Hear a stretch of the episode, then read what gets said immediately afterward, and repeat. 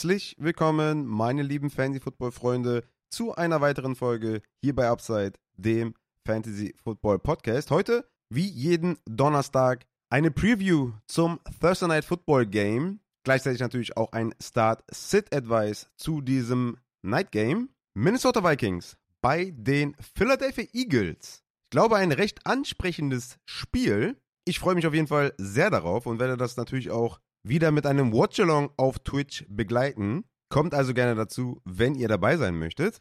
Klingt auf jeden Fall nach einem fetzigen Game. Das Over-Under liegt bei 49, verspricht also auch viele Punkte. Die Philadelphia Eagles sind mit sieben Punkten favorisiert. Und wir haben auch nur einen Ausfall zu beklagen in der Offensive und das ist Kenneth Gainwell. Der fällt leider aus mit der Rippenverletzung. Öffnet natürlich äh, gewisse Möglichkeiten für andere Running Backs. Da komme ich dann später drauf zu, wer das sein könnte.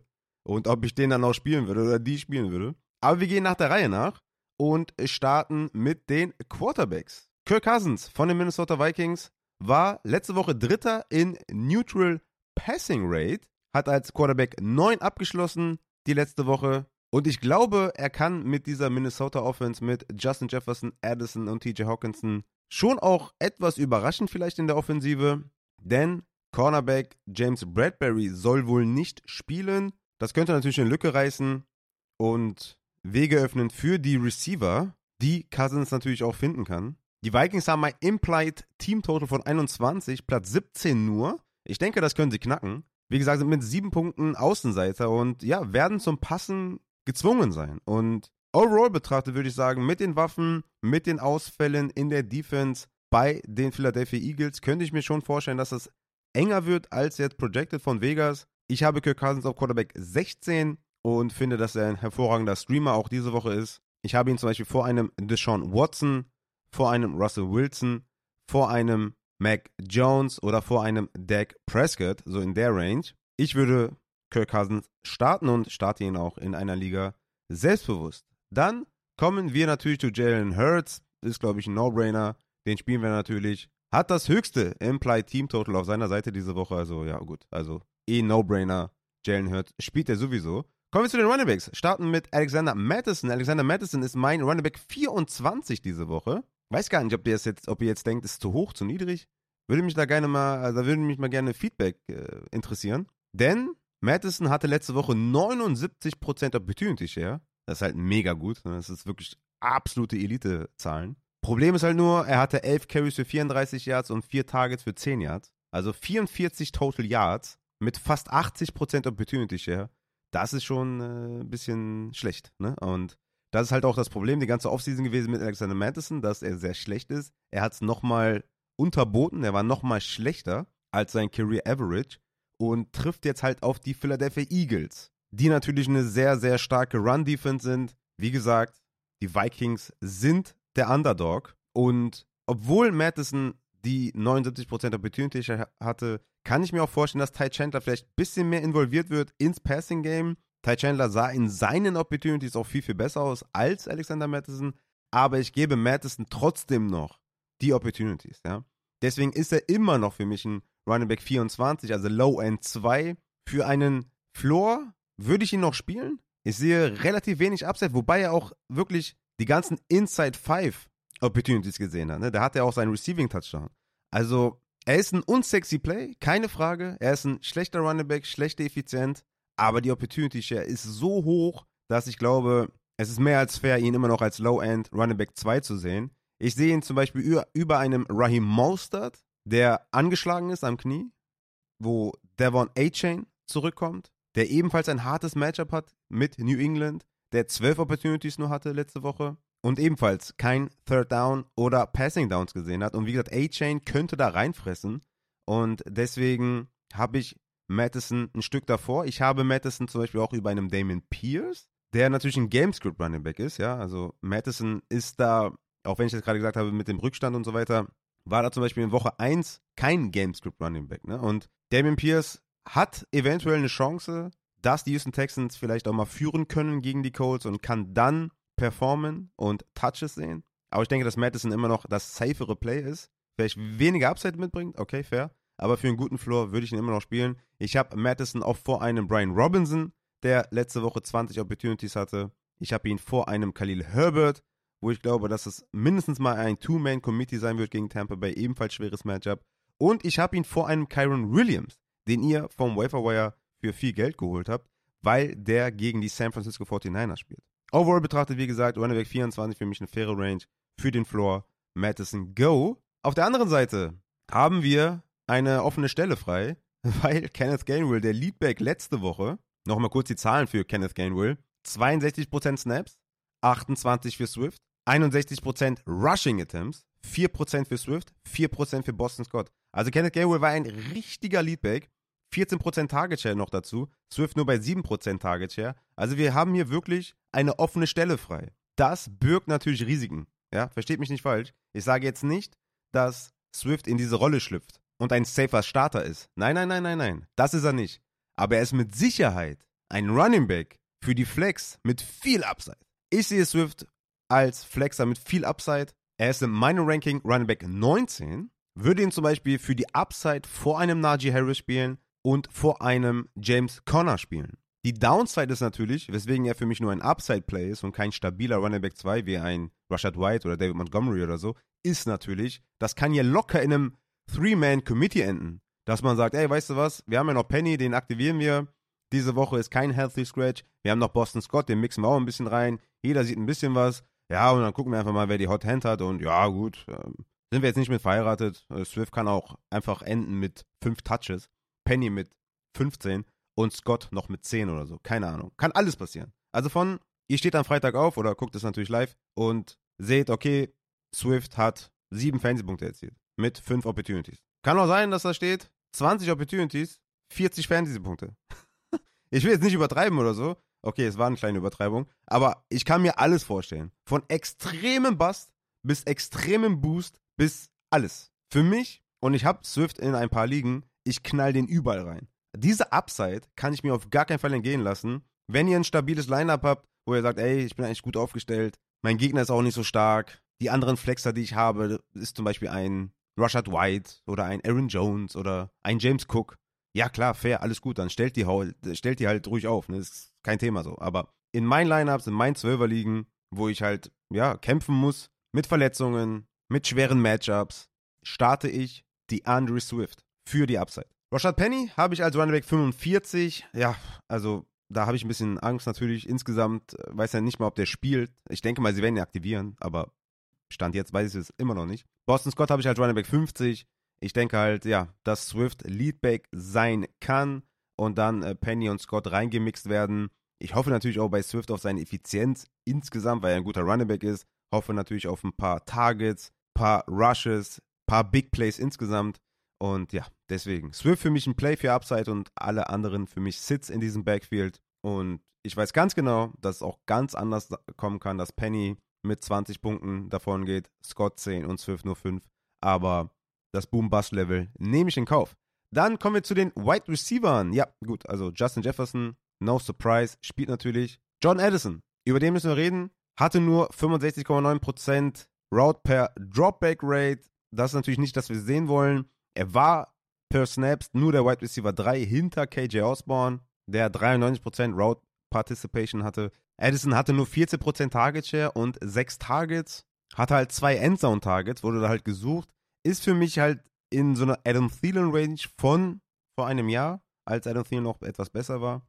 Oder von vor zwei Jahren besser gesagt. Und da passt Jordan Addison für mich halt auch hin. Man muss dazu sagen, dass Jordan Addison diese Woche gegen Josh Job spielt weil James Bradbury halt ausfällt. Und das gibt ihm natürlich auch einen großen Vorteil. Da muss man schon sagen, er kriegt das einfachere Matchup. KJ Osborne wird wohl im Slot spielen gegen Avonte Maddox, der auch ein guter Cornerback ist. Deswegen, Jordan Addison ist für mich auch ein Flexer auf jeden Fall, den ich spielen würde mit einem guten Floor. Je nachdem, wie das Matchup wirklich verläuft und äh, sollte Philadelphia wirklich auch in Führung gehen und eine, sich eine, Führ äh, eine, eine etwas größere Führung erarbeiten, denke ich, dass Addison auch ein bisschen mehr Upside mitbringt aber für den Floor würde ich Addison immer noch in mein Liner packen. KJ Osborne auf der anderen Seite fällt für mich das schon raus. Also da sehe ich schon viele, viele, viele Wide Receiver drüber. Den würde ich auf jeden Fall nicht spielen.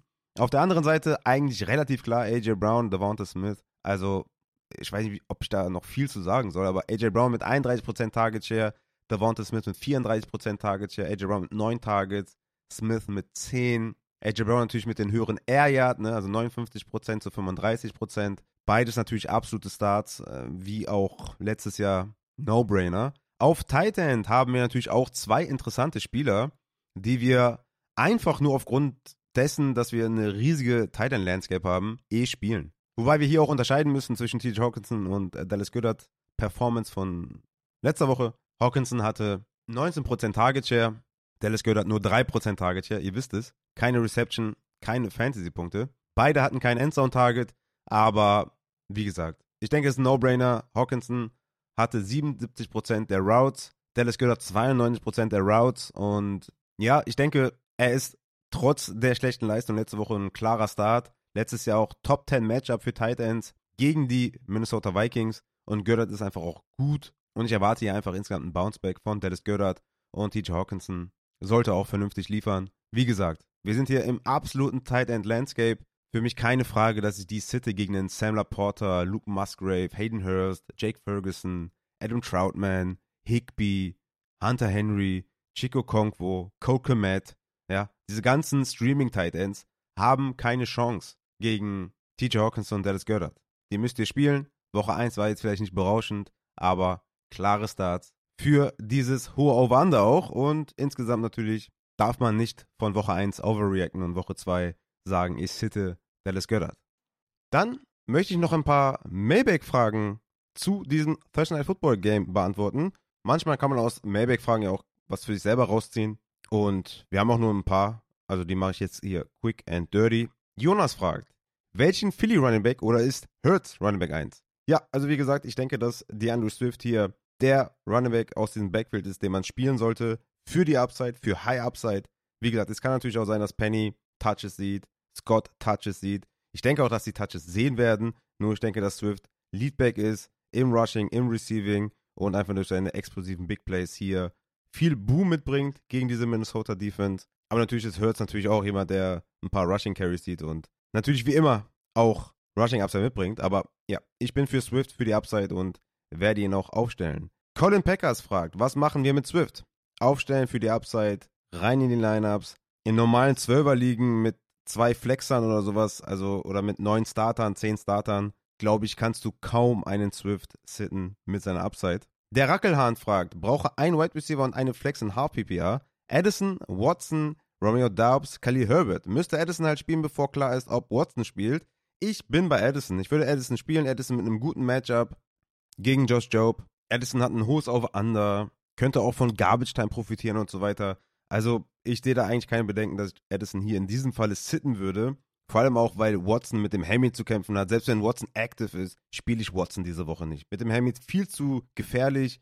Romeo Daubs ist dann ja jemand für die Flex, den man auf jeden Fall bringen kann, wenn Watson ausfällt. Und dann kann man immer noch gucken, fällt Watson wirklich aus? Spiele ich dann Daubs über Khalil Herbert oder Khalil Herbert über Daubs? Muss man dann gucken. Aber ich würde auf jeden Fall erstmal Addison in das Liner packen. Just Incredible fragt, Göttert aufstellen oder hoffen, dass Andrews am Sonntag spielt? Fester Tight End Premium Spot PPR. Da bin ich bei Andrews. Ich glaube, der spielt. Und dann würde ich natürlich auch über Göttert spielen, auch wenn ich glaube, dass Göttert natürlich hier mehr Target sieht, mehr Production insgesamt hat.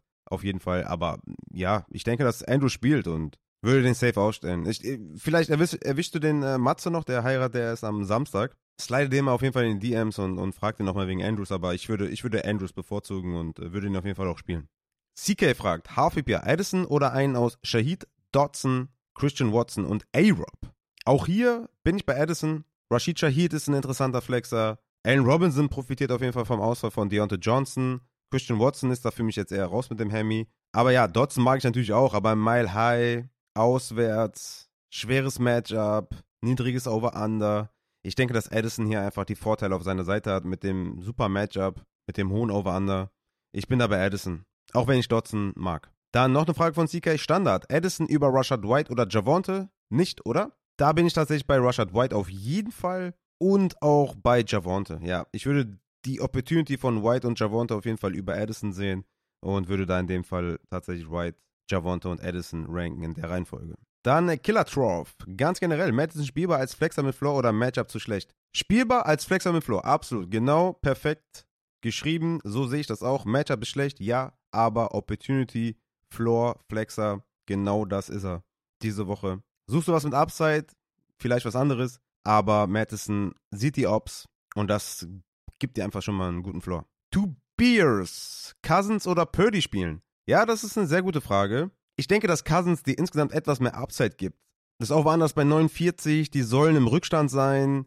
Ich denke, Cousins wird viel werfen. Ich denke, Cousins wird vielleicht auch am Ende des Spiels, so Ende dritte Viertel, vierte Viertel, einige Plays auflegen, weil die halt im Rückstand sind und schon auch die Cornerbacks attackieren können. Auch wenn Darius Slay natürlich spielt, ne, klar, aber ich glaube, dass, dass, die, dass die Wide Receiver der Vikings da schon Schaden anrichten können und dass Cousins insgesamt vielleicht am Ende des Spiels mehr Passing Attempts hat als Brock Purdy, der äh, Implied Team Total hat mit 25,75, aber auch mit 7,5 Punkten favorisiert ist. Und ich bin mir nicht so sicher, ob Brock Purdy wirklich viele Passing Attempts hat in diesem Spiel, ob sie nicht den Ball sehr, sehr viel laufen, dadurch halt auch scoren, die Defense, die Offense nicht auseinander nimmt, der Rams und vielleicht selber scored äh, in der Defense und es kann sein, dass, dass Purdy einfach eine solide Statline hat, ne? Sowas wie 250 Passing Yards und zwei Touchdowns und so. Ja, der Floor ist höher bei Purdy. Ich denke aber, die Upside ist höher bei Kirk Cousins tatsächlich. Will halt so ein bisschen gucken, was brauche ich diese Woche. Purdy, ich glaube, da kann man nicht viel falsch machen. Cousins hat aber für mich ein bisschen mehr Upside. Toby K. Lieber Gainwell oder Gibson holen in einer 12er Standard-Keeper-Liga. Könnte ja sein, dass Kenneth noch well gained. Yes, Sir, genau so ist es. Kenneth Gainwell jetzt mit der Rippenverletzung draußen. Ich denke aber, dass man schon mit dem nächste Woche wieder rechnen kann. Und dann ist er natürlich erstens spielbar, was Gibson zurzeit nicht ist mit seinen sechs Opportunities. Und zweitens natürlich auch in einem besseren Team. Sie haben ihn gefeatured. Die Downside ist natürlich so ein bisschen, wenn Swift heute oder am Donnerstag wirklich die Carries sieht und die Touches sieht und völlig überragt, dass er natürlich da reinfrisst, ganz eindeutig bei Gainwell. Aber Gibson, wie viel Upside hat er wirklich? Ja, also man hat schon ein bisschen mehr erwartet, hat mal wieder den Ball gefummelt. Ich glaube, Rivera mag ihn nicht sonderlich und ja, ich kann bei beiden jetzt nicht sagen, ob die nächstes Jahr Starter sind bei ihren Teams oder bei ihren Teams spielen. Deswegen, ne, wegen der Keeper-Liga, wäre das jetzt hier so ein Roshan Johnson versus Deontay Foreman oder so. Dann will ich auch Roshan Johnson gehen, einfach nur, weil ich da sicher bin, dass er nächstes Jahr beim Team ist und ein bisschen mehr Upside mitbringt. Bei Gamewell und Gibson weiß ich nicht, was sie nächstes Jahr machen. Und würde ich auf jeden Fall auf, auf Kenneth Gamewell gehen in dem Falle und ja, den ab nächste Woche dann auch wahrscheinlich wieder flexen. Deswegen, äh, und das ist Gibson halt gar nicht. Er ist kein Flexer momentan. Da muss ich erstmal sehen, dass er so eingesetzt wird und deswegen würde ich auf jeden Fall auf Kenneth Gainwell gehen. Also, in diesem Sinne, quick and dirty, wie Matze mir schon ein paar Mal gesagt hat. Ich finde, das passt eigentlich ganz gut. Ich denke mal, wir sind jetzt hier nicht lange in der Folge und ja, genau. Die Rankings findet ihr natürlich im Verlauf des Tages. Ja, die werden wahrscheinlich so am Nachmittag oder so gedroppt. Bin noch nicht ganz fertig. Wir haben jetzt hier 3.13 Uhr, Donnerstag früh, wo ich jetzt hier diese Folge aufnehme. Werde die gleich hochladen und dann droppen, aber ich habe jetzt keine Ambition, jetzt noch die Rankings fertigzustellen. Ich habe schon den großen Teil fertig, werde den Rest dann morgen noch machen und dann natürlich auf Patreon veröffentlichen. Apropos Patreon, für alle Supporter gibt es eine neue Bonusfolge. Und zwar bei Cell Target nach Woche 1 habe ich zwölf Spieler für euch mir rausgesucht. Stelle die kurz vor, warum man die kaufen sollte oder verkaufen sollte. Die könnt ihr dann auch direkt abchecken. Falls ihr es nicht schon getan habt. Und ja, könnt dann auch die Rankings checken. Deswegen geht auf patreon.com slash fantasy, supportet Matze und mich. Kommt zum Twitch Livestream. Ich werde natürlich auch ein kleines Warm-up noch machen und dann werde ich ein Watchalong machen. Ich denke mal so ab Viertel vor zwei circa werde ich online gehen, live gehen und dann können wir noch ein paar Fragen klären zu diesem Matchup und gehen dann in den Watchalong. Ich hoffe, es kommen wieder so viele Leute wie beim Monday Night Game. Hat der auch äh, gezündet, glaube ich, der Monday Night Game. War ein richtig geiler Watchalong mit äh, Aufs und Ups. Also, das war schon richtig, richtig geil. Ich hoffe, am Donnerstag wird ein ähnlich, ähnlich geiles Spiel. Außer Verletzung natürlich, wäre nicht so schön. Aber sonst von der ganzen äh, Dramatik und äh, ja, das war schon, das war schon ein wildes Spiel. Hat richtig viel Bock gemacht, kommt dazu. Ansonsten hören wir uns dann am Samstag zum Start Sit Saturday und sehen uns am Sonntag zum Twitch Livestream QA. In diesem Sinne, haut rein!